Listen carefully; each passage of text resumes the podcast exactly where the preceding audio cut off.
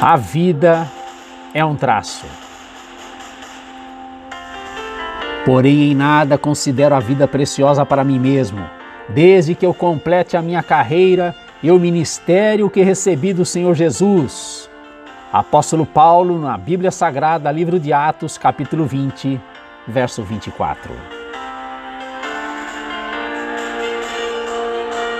Na parede do Hospital Militar Cruz Azul, em São Paulo, há uma série de retratos de pessoas que, por seus grandes feitos, marcaram a sua história.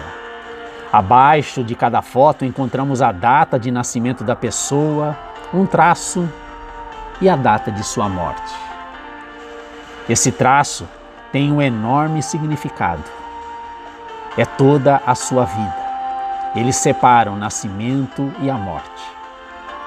Os retratos estão ali certamente porque aquelas pessoas também deixaram um legado para aqueles que vieram depois. Essa é uma homenagem à vida deles, incentivando outros a seguirem o seu exemplo. Como estamos vivendo o nosso traço?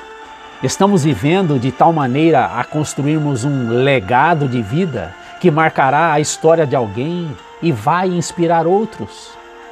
Deus nos fez com um propósito nossas vidas, quando vividas em Suas mãos, são abençoadoras e impactam a sociedade, deixando saudades, servindo de incentivo a outros.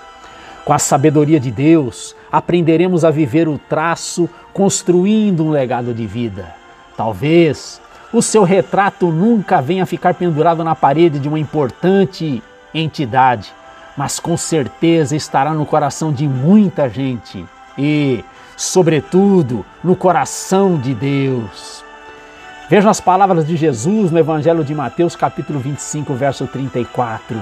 Vinde benditos do meu Pai, possuí por herança o reino que vos está preparado desde a fundação do mundo.